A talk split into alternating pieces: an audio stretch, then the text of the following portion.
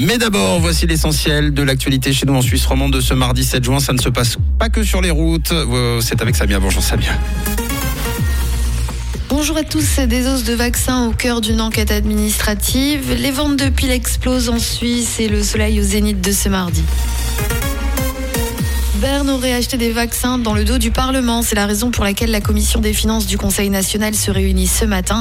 Alain Berset doit faire la lumière sur de possibles manquements au sein de l'administration et rendre ses premières conclusions aux élus. L'enquête a été ouverte jeudi dernier. Ici, il s'agit de clarifier si tous les achats de vaccins étaient couverts par des crédits votés par le Parlement et si les contrats contenaient un droit de réserve. En l'espèce, c'est un achat de 33 millions de doses qui est contesté.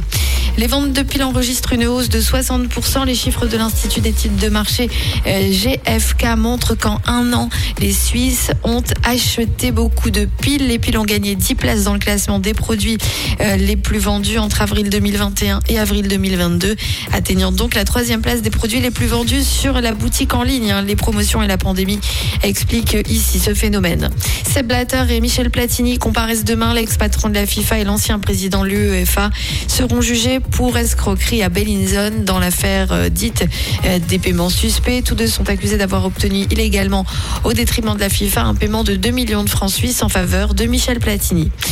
Un smartphone d'une autonomie d'une semaine grâce à une batterie XXL. C'est la promesse de Loukitel WP19. Ce téléphone peut assurer 36 heures de lecture vidéo, 122 heures d'appel ou 123 heures de lecture de musique. Il peut aussi servir d'accumulateur et alimenter d'autres objets comme des écouteurs, une montre connectée ou même un smartphone.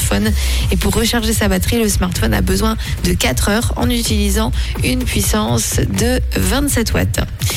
Elisabeth II trompée, bien que la monarque qui vient de célébrer son jubilé de platine souffre du manque euh, du prince Philippe, il n'en est pas moins qu'elle fut une femme trompée. Le prince Philippe aurait eu une trentaine de maîtresses, des actrices, une romancière et même des cousines amies.